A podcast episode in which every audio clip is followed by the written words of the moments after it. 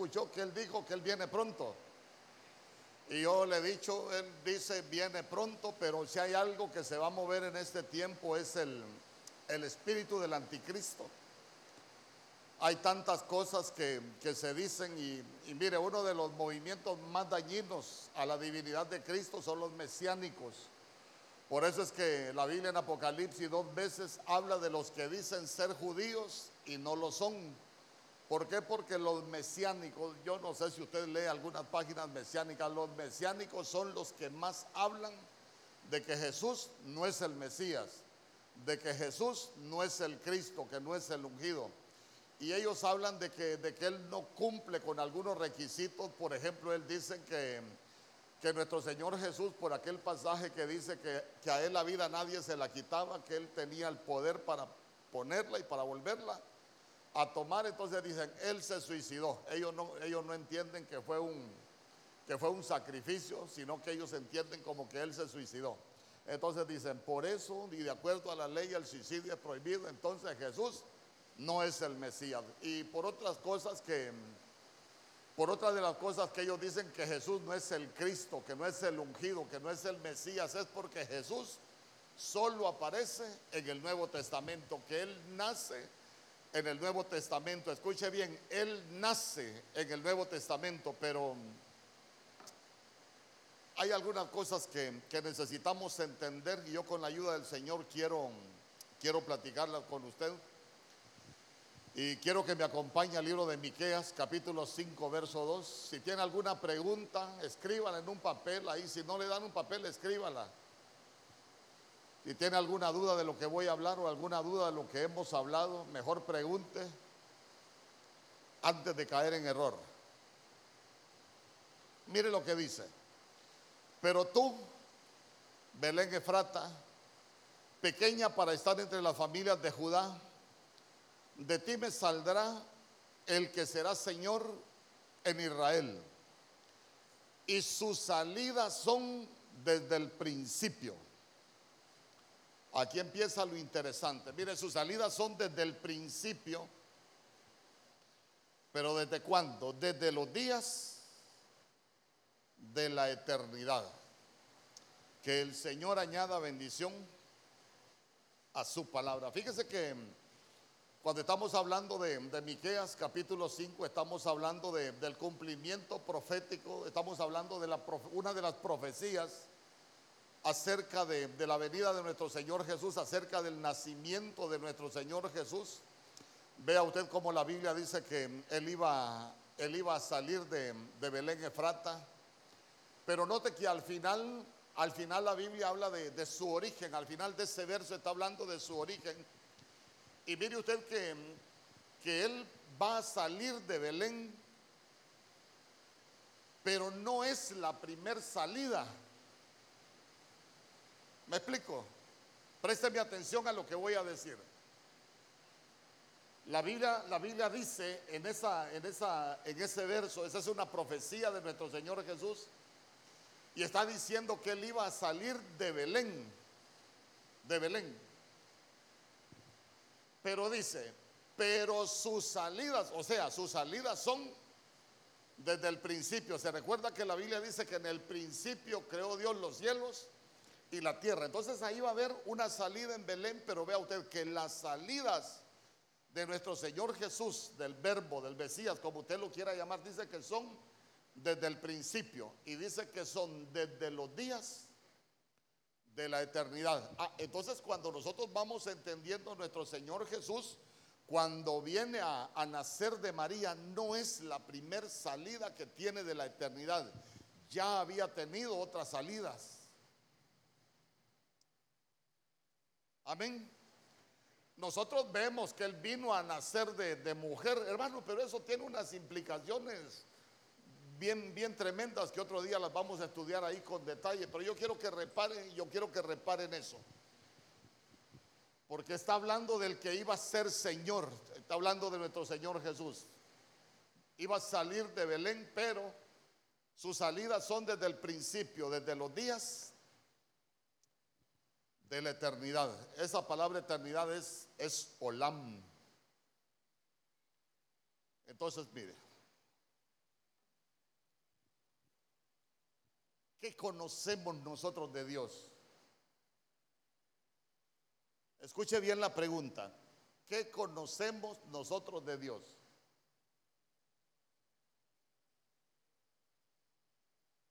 ¿Qué conocemos de Dios? De Dios nosotros conocemos manifestaciones. Oiga bien,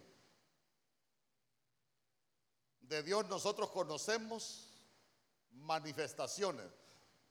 Ahí tenga su Biblia a mano para que me ayude a leer. Yo le voy dando los versos. Romanos capítulo 1, verso 19. Romanos capítulo 1, verso 19.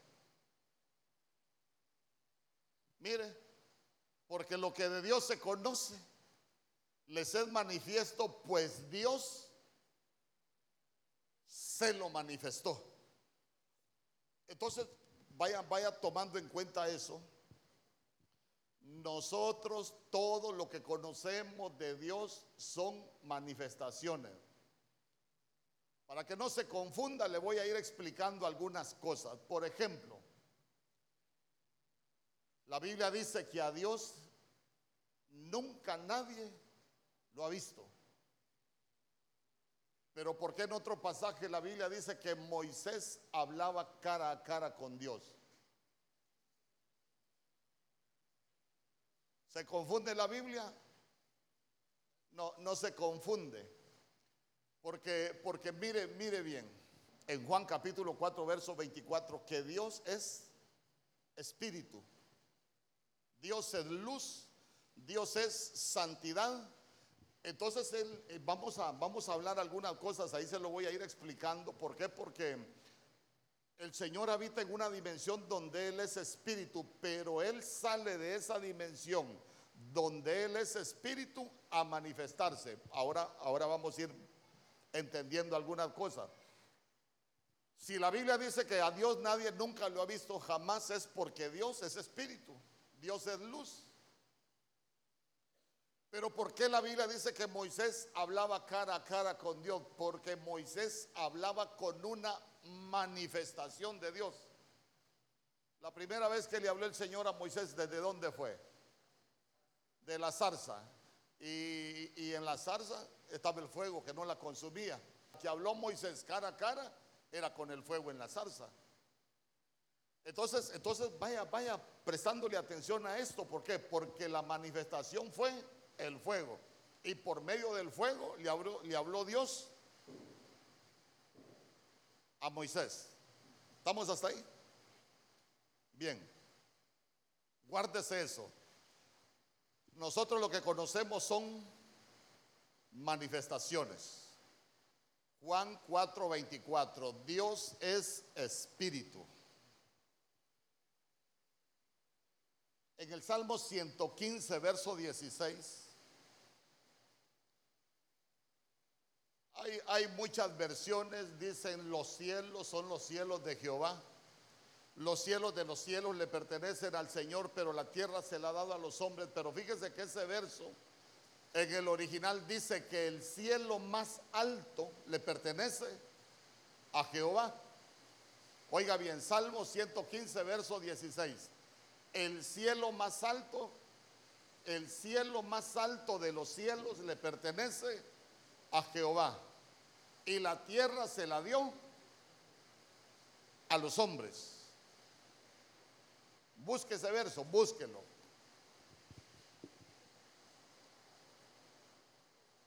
Ahí está, mire. Los cielos son los cielos de Jehová, le digo yo. Las traducciones uno, uno siempre tiene que ir a, investigar qué es lo que nos enseña cada verso en la Biblia. Ahí dice, los cielos son los cielos de Jehová y ha dado la tierra a los hijos de los hombres. Pero en el original dice, el cielo más alto. Aquí le, el más alto. Ese le pertenece al Señor. ¿Por qué? Porque aquí nosotros tenemos los los cielos y acá tenemos la tierra. Le voy a poner un poco más largo la tierra.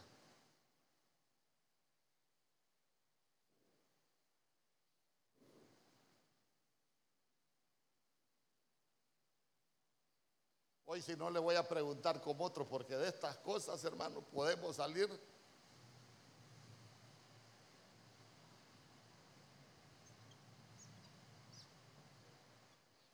Aquí tenemos la tierra. El cielo más alto, el cielo más alto de los cielos le pertenece a Jehová y la tierra la ha dado a nosotros a la creación humana. Entonces,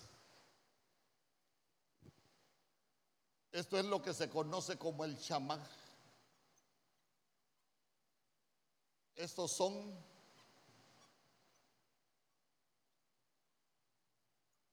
estos son los chamaín, los cielos,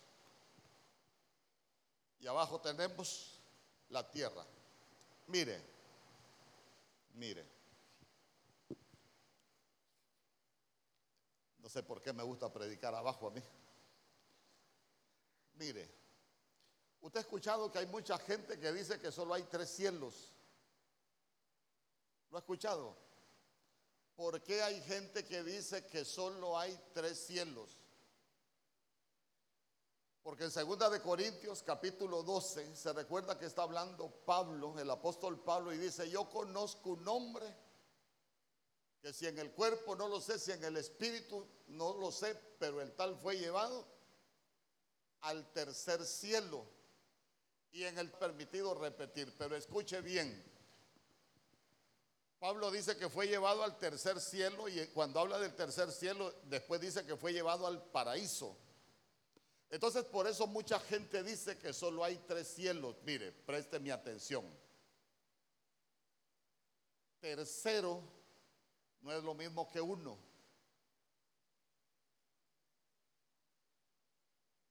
Amén. ¿Por qué? Porque si usted se fija, cuando habla Pablo del tercer cielo, está hablando de números cardinales. Y cuando habla de tercero, tercero denota una posición, denota una ubicación por orden de importancia. Por eso es que hay primer lugar, segundo lugar y tercer lugar. Pero cuando nosotros hablamos en números ordinales, cuando hablamos cantidad, explico, porque no, de acuerdo al, hebreo, hay diez palabras para hablar de cielo diez palabras, o sea que hay diez cielos.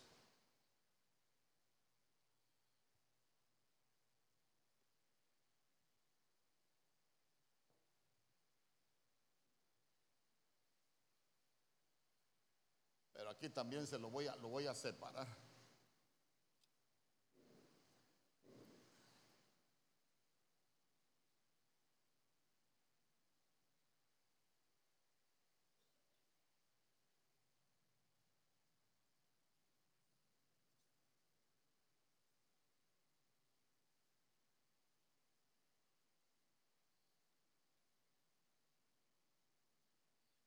Hoy sí voy a hacer como dijo Pablo, cinco palabras que me entienda y no muchas cosas que no me entienda. Porque hoy vamos a, a navegar en aguas profundas. Entonces aquí le voy a colocar de nuevo los cielos.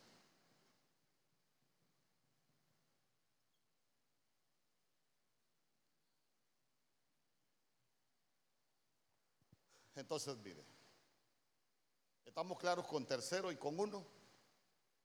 Estamos claros, ¿verdad? Bueno. En Isaías capítulo 57, verso 15.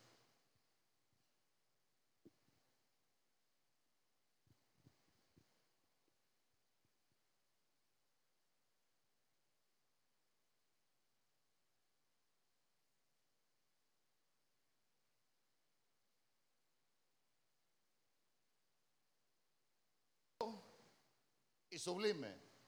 Usted es nuestro Dios. Así dice la Biblia. Entonces dice, Pero mire dónde habita el alto y sublime. ¿Dónde habita el alto y sublime? Habita aquí, mire, en la eternidad.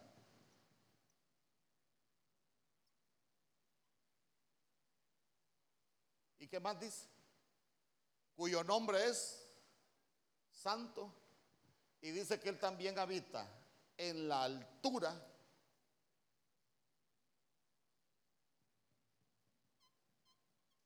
y en la santidad. Se recuerda que nuestro Señor Jesús dijo, sed santos porque vuestro Padre Celestial es santo. ¿Y por qué nosotros buscamos santidad? Porque para volver a esta dimensión nosotros tenemos que ser buscadores de paz y de santidad. Porque esa es la esperanza que tenemos, que vamos a volver.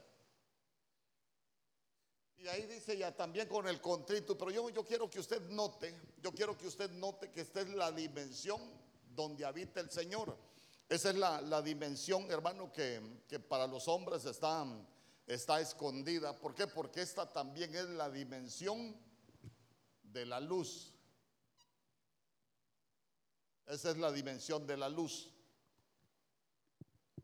¿Por qué le digo que es la dimensión de la luz? Primera de Timoteo capítulo 6, verso 16.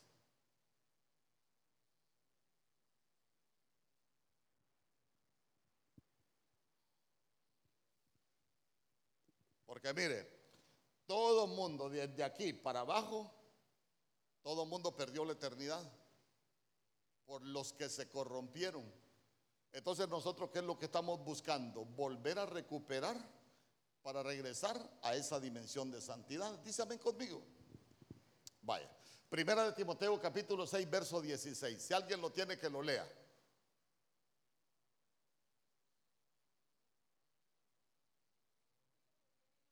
Oiga bien, el único que tiene inmortalidad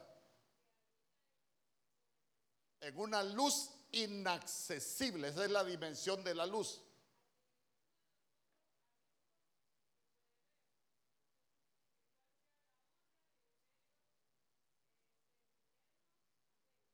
Amén. Entonces, mire, vuelve. Él habita en la eternidad, e, en la dimensión de la luz. Entonces, como, como Él habita en esta dimensión de la altura, vámonos al Salmo 91.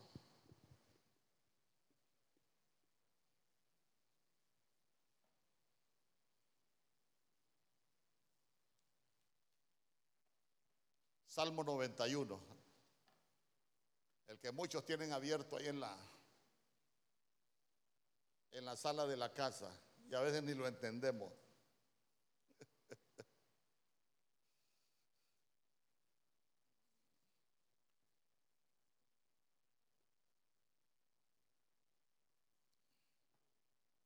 Entonces, mire, como vamos a hablar de las manifestaciones, el Salmo 91 dice, el que habita al abrigo del Altísimo. El Altísimo habita en esta dimensión. Por eso dice, yo habito en la altura. Por eso dice que sobre todo alto siempre hay uno más alto. ¿Por qué? Porque Él es el Altísimo. Él es el que... Entonces dice, el que habita a la... Ah, pero acá con otro marcador. Acá tenemos el Altísimo.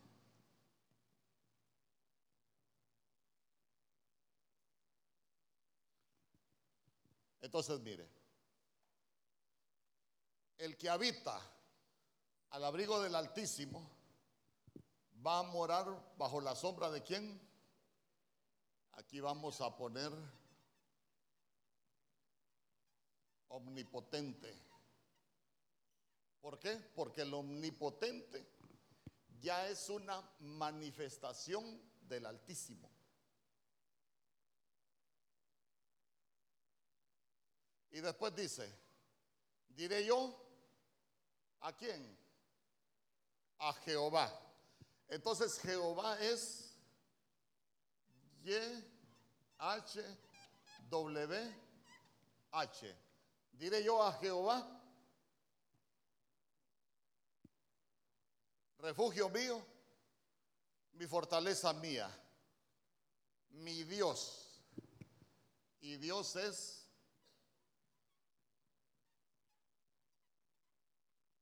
Elohim. Oiga bien, manifestaciones del Altísimo. ¿Por qué? Porque el Altísimo es... Ay, hombre, es que... El Altísimo es... El ayón. Esta es una ahí. Altísimo es el ayón. Cuando hablamos del ayón estamos hablando algo que dice que es indeterminado, es algo fuera de, de la mente, es algo que, que no se puede comprender. Ya sabrá usted por qué no se puede comprender. Solo se puede comprender por el Espíritu. Entonces, cuando hablamos del omnipotente, estamos hablando del todopoderoso y estamos hablando del Shaddai. el Chadai. Entonces tenemos tres manifestaciones, el Chadai, Jehová y Elohim.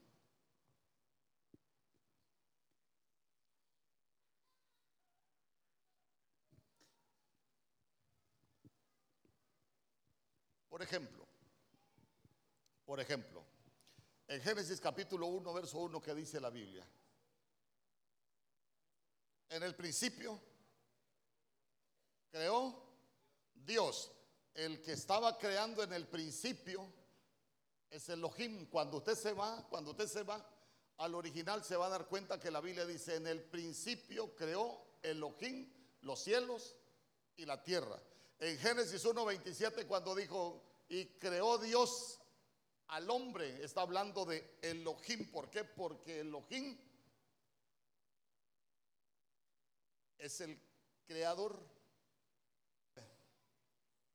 En cambio, busque, busque, busque, busque Génesis capítulo 2, verso, verso 7. Porque este tetragramatón es el que se traduce también como Jehová.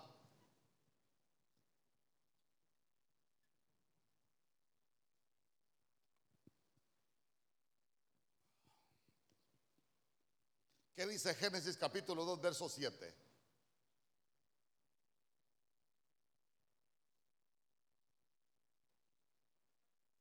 ¿Perdón?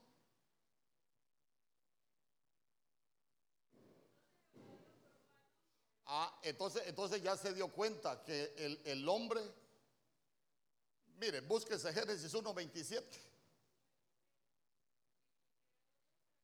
Ah, dice, creó Dios entonces, cuando está hablando de Dios, el Dios que creó al hombre, está hablando de Elohim, el mismo que está creando en Génesis 1, 1. Pero en el 2.7 ya se va a dar cuenta que ya cambia, ya no dice Dios, sino que dice 2.7. Léalo ahí, por favor. Ah, entonces ya, entonces ya se dio cuenta que no es Elohim, el de la, el de la creación de 2.7 es Yahweh o Jehová, como usted le quiera, Adonai, como usted le quiera decir, de acuerdo a cómo se lo traduzcan, porque este es el gran yo soy. Amén. Entonces, mire, Éxodo capítulo 6, verso 3.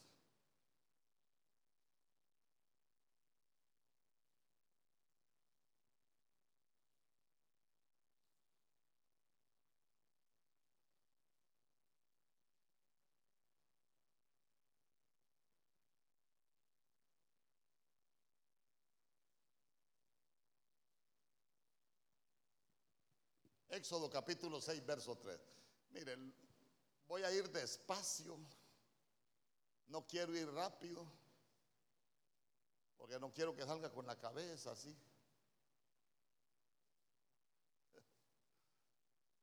Vamos. Éxodo capítulo 6, verso 3. Me aparecí a Abraham, a Isaac y a Jacob Ah, ¿cómo, se les manifestaba a ellos? Como el Chadai. A ellos no se les manifestaba ni como el yo soy, ni como el ojín, sino que únicamente se les manifestaba como el Chadai, el Todopoderoso. Eh, por ejemplo, por ejemplo, usted va a ir entendiendo, usted va a ir entendiendo que cada manifestación, cada manifestación tiene sus oficios. Cada manifestación tiene sus oficios. Por ejemplo, cuando nosotros hablamos del Chadai, el Chadai, el Chadai es una, es una, es un nombre que se deriva de la palabra Chad.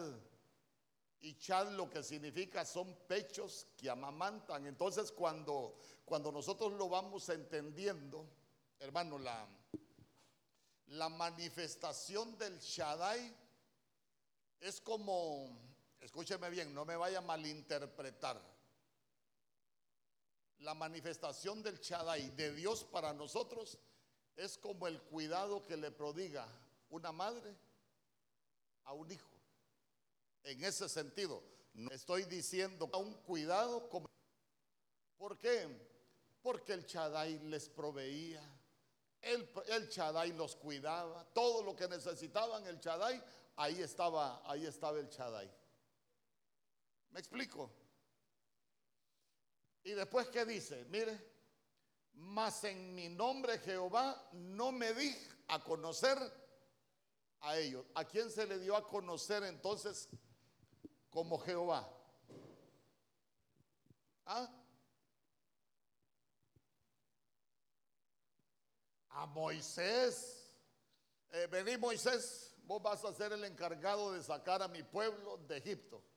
Y si me, y si me preguntan, ¿quién me envió? ¿Qué les diré? Ah, diles, diles, diles, el yo soy me envió. Ya no dijo que era el Todopoderoso, ya no dijo que era el Chadai, ya no dijo que era el Elohim, porque el Elohim es el que crea. Ahora le dijo, ahora, ahora les vas a decir que el yo soy te envió. Entonces, cuando, cuando hablamos del yo soy, que, en la Biblia se traduce Jehová y en la Biblia de las Américas lo traducen como Señor, usted se va a dar cuenta que, que Jehová como tal también tiene sus oficios. Por ejemplo, Jehová es mi bandera, Jehová de los ejércitos. Entonces usted se va a dar cuenta que son manifestaciones. Tenemos la manifestación del Altísimo como el Chadai, como, como el tetragramatón, el yo soy y como Elohim. Pero cada uno tiene sus oficios y que son manifestaciones. Por ejemplo, Jehová de los ejércitos, usted de primera de Samuel para atrás no lo encuentra. ¿Quién fue la primer persona que invocó a Jehová como Jehová de los ejércitos? Ana. Ana, mire, mire qué interesante. Ana fue la primera que, invocó al, al Señor como Jehová de los ejércitos. La primera persona. Primera de, búscalo, primera de Samuel capítulo 1, verso 11.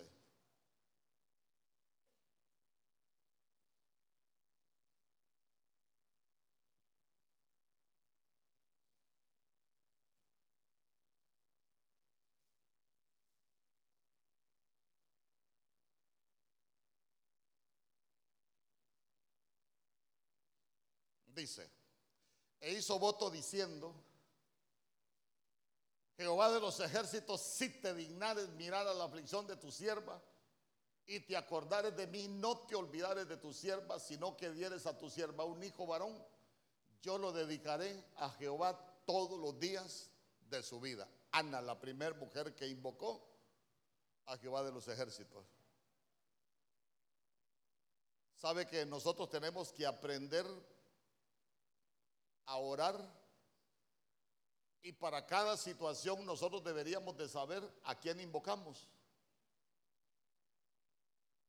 Porque hay momentos que nosotros necesitamos al Jehová de los ejércitos, que pelee. Pero hay otras veces que necesitamos al Dios que provee. Otras veces necesitamos al Dios que sana. Otras veces necesitamos al Dios que liberta. ¿Me explico? Espero que sí. Entonces, mire, ¿por qué le explico todo esto? Porque lo quiero llevar hasta nuestro Señor Jesús, desde la eternidad. Me voy a ir adelante a nuestro Señor Jesús.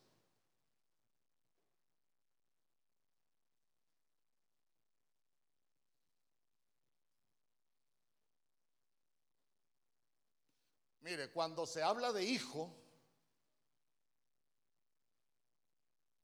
en la Biblia, hijo, una de las interpretaciones que tiene y uno de los significados que tiene es de una misma genética, de una misma genética. El problema es que el, problema es que cuando la gente escucha decir, "Ah, él es el hijo de Dios", la gente cómo lo relaciona? Nos vamos a lo natural como un hijo nacido de una relación, como un hijo nacido de entre la unión, hermano, no no, fíjese que nosotros necesitamos entender que cuando la Biblia habla de hijo, entre muchas cosas significa de una misma genética. Por eso nuestro Señor Jesús decía, el Padre y yo una sola cosa somos. ¿Lo ha leído? El Padre y yo una sola cosa somos, como quien dice, nosotros tenemos, somos de la misma genética. Entonces, mire, Juan 20, 17, Jesús le dijo, no me toques porque aún no he subido a mi Padre, mas, mas ve a mis hermanos y diles, subo a mi Padre y a vuestro Padre, a mi Dios y a vuestro Dios. Entonces vea usted que del Padre viene Jesús a la tierra.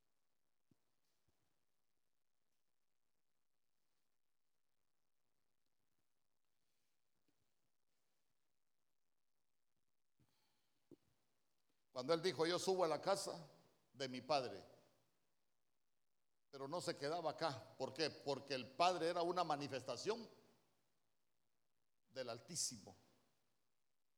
Ya se lo voy a explicar. Entonces, eh, ahí estamos hablando ya de nuestro Señor Jesús resucitado. No me voy a, no me voy a detener cómo, cómo fue el embarazo de, de, María, porque eso yo sé que usted lo ha leído ahí en Lucas, todo, todo detallado ya. Es más, creo que se lo sabe más de lo que yo me lo pueda saber. Pero aquí estamos hablando de nuestro Señor Jesús resucitado que cuando, cuando María lo andaba buscando, que, él, que él le habla a María, que ella le dijo, Raboní. María lo quiso tocar y le dijo, no me toques porque todavía no he subido. Eh, pero él tenía que ir primero a presentarse como la ofrenda que se había venido a ofrecer por el pecado, el, lo que él vino a hacer a la tierra, a morir para poder quitar el pecado. ¿Por qué? Porque allá leíamos que en la Biblia dice en Romanos que, que el pecado entró por un hombre, así que por un hombre también vino, tenía que ser vencido el pecado. Entonces, por eso vino la manifestación del Señor para venir a quitar el pecado de en medio de la creación. Como quien dice, le vino a arrebatar el que tenía el imperio de la muerte. Y es el, imperio de la muerte que lo tenía era el diablo. Que el Señor lo reprenda. Entonces toda la comisión de nuestro Señor Jesús fue en parte venir a quitarle las llaves al que tenía el imperio de la muerte. Y dice que el aguijón de la muerte es el pecado. Entonces, ahora vamos. Hebreos capítulo 4, verso 14.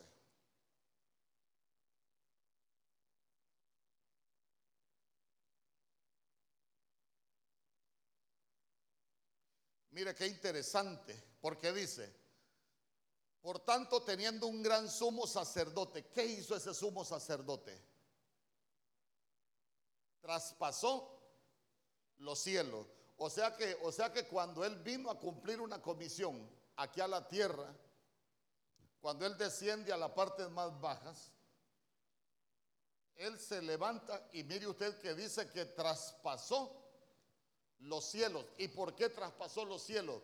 Porque su... ¿Me explico? Él traspasa los cielos, Él no llega a los cielos, Él traspasa los cielos.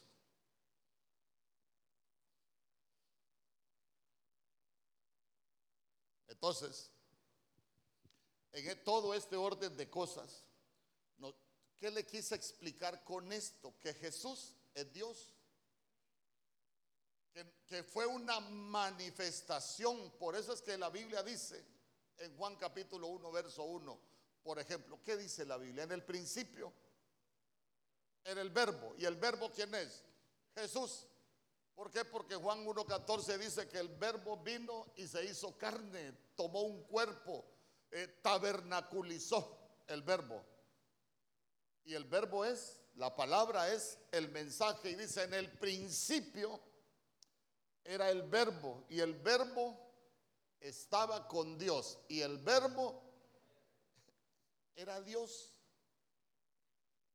Entonces fue uno de los oficios del Padre con una misma genética, pero usted se va a dar cuenta que cuando Él resucita, Él no se queda acá, Él traspasa los cielos y llega a la dimensión a la que Él pertenece. ¿Me explico? Entonces, si Jesús es Dios, no se puede limitar a que la manifestación de Jesús es hasta que aparece en el Nuevo Testamento. ¿Por qué? Porque nosotros necesitamos eh, ver o hallarlo en la Biblia. ¿Por qué? Porque en Miqueas capítulo 5, verso 2 dice que sus manifestaciones son, son desde la eternidad. O sea que el verbo siempre se ha manifestado. Amén. Entonces a usted se le va a hacer fácil ahora entender, porque la gente pregunta, ¿a quién le dijo Dios hagamos cuando estaba creando? Ah, ya se dio cuenta que no solo era una manifestación que salió de, la dimensión donde Él es espíritu, sino que salió un creador, salió, ya lo leímos en, en Génesis capítulo 2, verso 7, salió Jehová y también estaba el Todopoderoso. Y no solo eso, no solo eso, en el tiempo de la creación también estaba una entidad que se conoce como la sabiduría, la que aparece en Proverbios capítulo 8. Pero tampoco nos vamos a, meter a, esa entidad, sino que, sino que a mí me interesa que nosotros conozcamos, que nosotros conozcamos la salida del verbo desde la eternidad y no cuando Él vino a la tierra a tabernaculizar. ¿Por qué? Porque Jesús aparece en toda la escritura. Génesis capítulo 1, verso 3.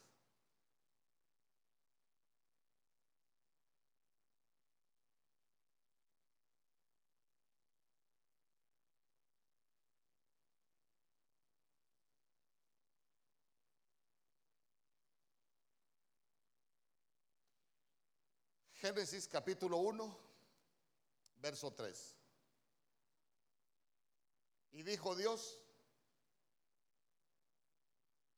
que se manifieste la luz.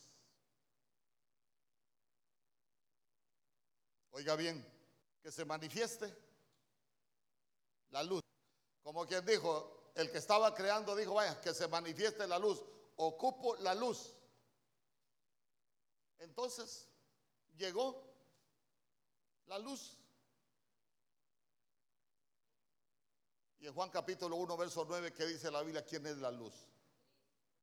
Leámoslo pues, Juan capítulo 1, verso 9. aquella luz verdadera. Mire, usted escuchó la, la profecía hoy.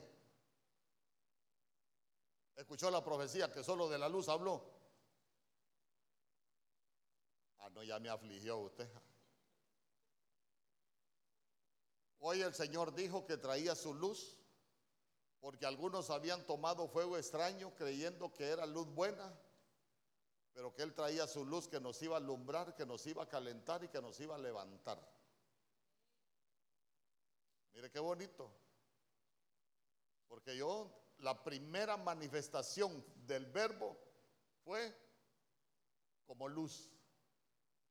Y por eso le digo, Juan capítulo 1, verso 9, cuando ya está hablando del verbo y dice, aquella luz verdadera que alumbra a todo hombre, venía al cosmos, venía, venía a la tierra, pero, pero ya era luz, ya alumbraba. Porque si usted se recuerda, desde, desde, póngame, póngame Génesis capítulo 1, verso 3 de nuevo, tenemos que entender algunas cosas. Y dijo Dios, sea la luz, que se manifieste la luz que venga la luz. Y llegó la luz. ¿A qué llegó la luz? ¿Qué pasó cuando llegó la luz? ¿Qué pasó cuando se manifestó la luz? ¿Ah?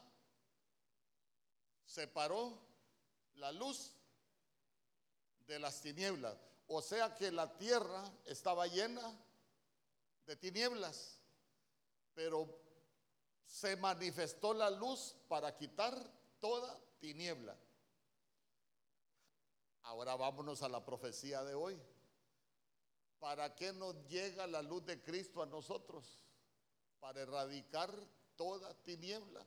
¿Para qué nos alumbra la luz de Cristo? Para quitar toda tiniebla de nuestras vidas.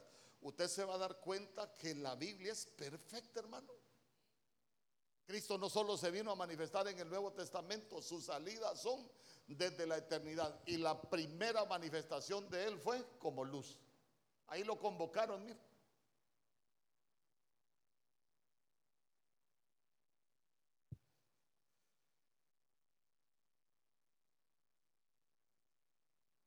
Por eso es que Él nos trasladó de las tinieblas a la luz.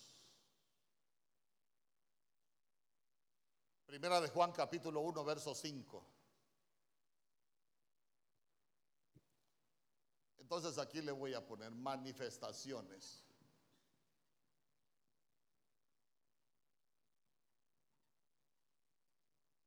O salidas del...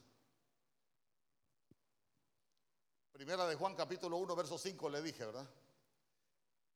Este es el mensaje que hemos oído de él y os anunciamos, Dios es luz y no hay ninguna tinieblas en él.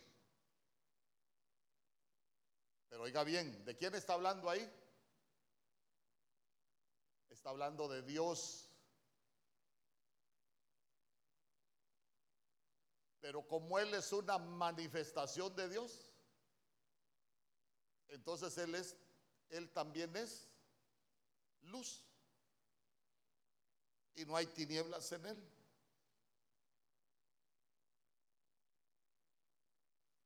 A ver, a ver. Fíjese que, porque muchas veces nuestra luz, mire, véalo en lo natural. Y usted se ha fijado que todas las lámparas tienen un interruptor, se apagan y se encienden. La Biblia dice que nosotros somos lámparas. Algunos son bien lámparas. Entonces, entonces mire, eh, ¿cuál es el trabajo de las tinieblas? Activarnos el interruptor para dejarnos sin luz.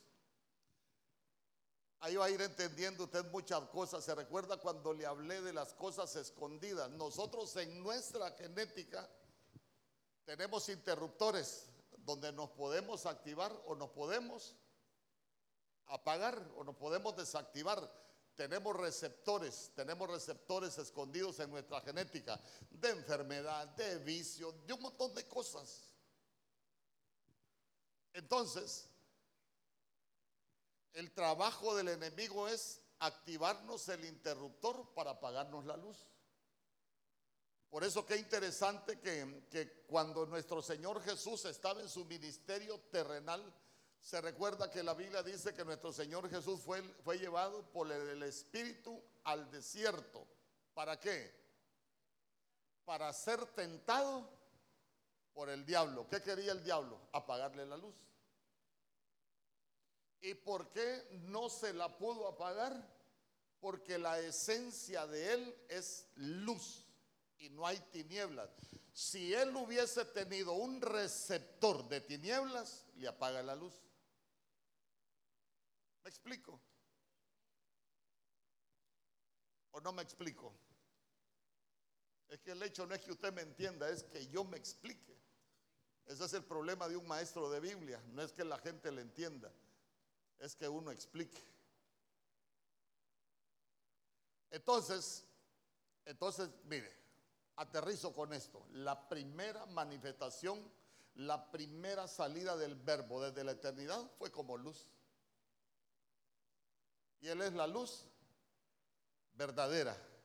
Y nosotros somos portadores de esa luz. ¿Cuántos dicen amén? Que nada nos apague esa luz. Esa luz que, mire, si alguien se estaba apagando, que se vuelve a encender. Y si alguien no tiene la luz todavía, que, hoy se pueda activar. Porque ¿cómo se activa la luz? Recibiendo a Cristo Jesús como Señor y Salvador de nuestras vidas. Activamos el receptor para que venga la luz a nosotros.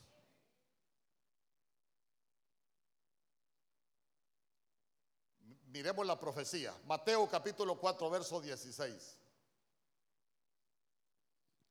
No solo lo voy a dejar en Génesis capítulo 1, verso 3, miremos la profecía.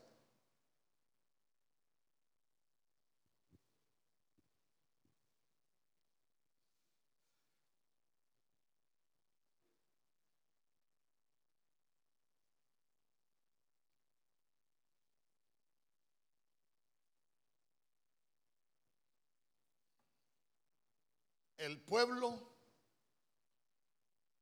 asentado en tinieblas vio gran luz y a los asentados en región de sombra de muerte, luz le resplandeció. ¿Se recuerda usted del Salmo 23? Aunque ande en valle de sombra y de muerte, no temeré mal alguno. ¿Quién va a estar con nosotros? La luz. Pero estaba hablando de que Jehová es mi pastor. Pero como son de la misma, son la misma genética. Nada más que el verbo, el verbo para venir a manifestarse en la tierra, usted tiene que leer Filipenses capítulo 2 del verso 6 en adelante, cuando la Biblia dice que hay en vosotros el mismo sentir que hubo en Cristo Jesús, nuestro Señor, el cual siendo igual a Dios no se aferró a eso, sino que se despojó. Eso es lo que se conoce como como la kenosis de Cristo. ¿Por qué? Porque Él para venir al ministerio terrenal se despojó de su naturaleza divina para ser tentado en todo como hombre terrenal.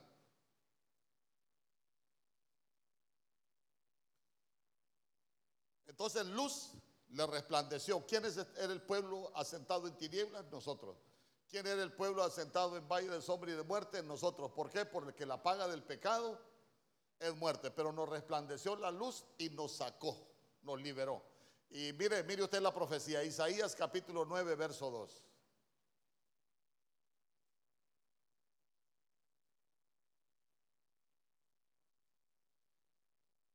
El pueblo que andaba en tinieblas vio gran luz. Los que moraban en tierra de sombra y de muerte, luz resplandeció sobre ellos. Gran ejemplo, ¿a quién le resplandeció la luz? A nosotros, pero en la Biblia. ¿ah? A, a Saulo. A Saulo. No a Pablo. Después de que le resplandeció la luz, lo cambiaron de Saulo a Pablo. El Saulo respiraba odio, respiraba ira, respiraba muerte, dice la Biblia. Pero cuando le resplandeció la luz, tenemos a un Pablo que decía, oh ruego hermano por las misericordias del Señor, se volvió rogón y antes mataba a la gente. Entonces, ¿entendió esa parte? La luz le resplandeció a Saulo para convertirlo en Pablo. Ya va dando, ve que sí. Ahí solo le faltó un poquitito nada más. Pero, pero mire, a mí me dejó impresionado la, la profecía de hoy porque él decía, habían tomado fuego extraño creyendo que era luz buena.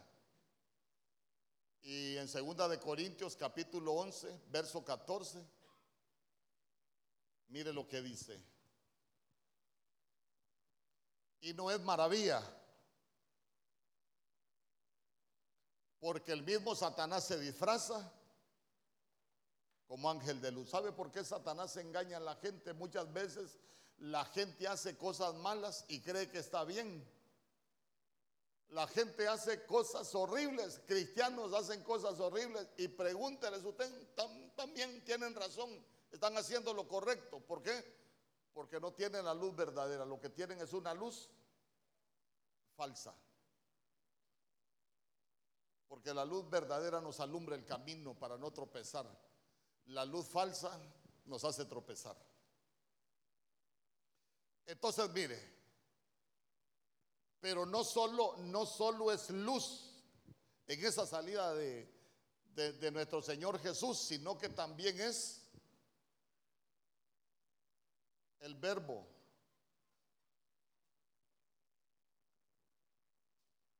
Sino que también es verbo. Juan capítulo 1, verso 1. ¿Qué ve de raro usted en ese, en ese pasaje?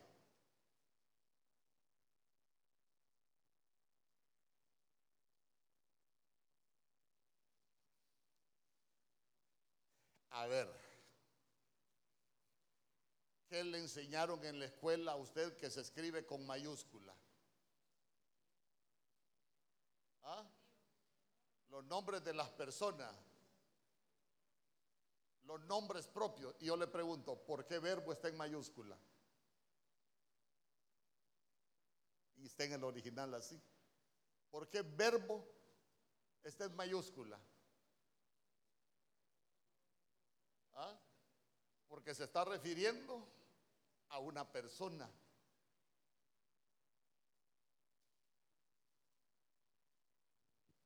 En el principio era el verbo. Y el verbo era con Dios y el verbo era Dios. Me voy a adelantar, verso 14. Y el verbo se hizo, y logos es palabra, logos es mensaje, logos es algo dicho, logos es algo proclamado. Entonces, mire, la Biblia dice que todas las cosas fueron hechas por Él, por medio de Él y para Él. ¿Y por qué fueron hechas? Por medio de Él. Porque cuando estaba creando Elohim en Génesis, lo primero para empezar a crear, dijo, y dijo Dios. Y empezó a crear y para todo, y dijo Dios, y dijo Dios, y dijo Dios, con Dios. No lo quiero convencer, le quiero enseñar. No vine a convencerlo de, algo. Quiero que, quiero que aprendamos.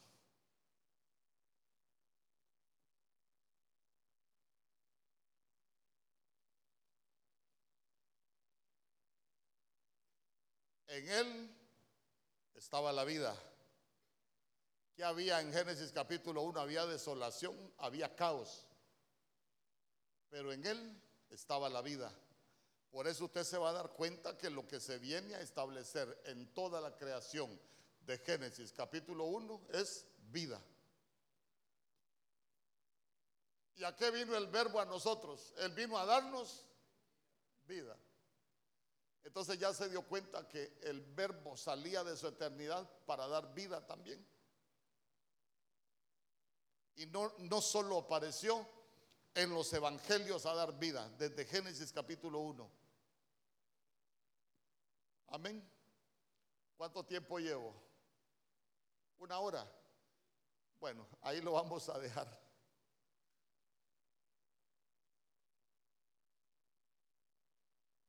Ahí lo vamos a dejar. Si tiene alguna pregunta.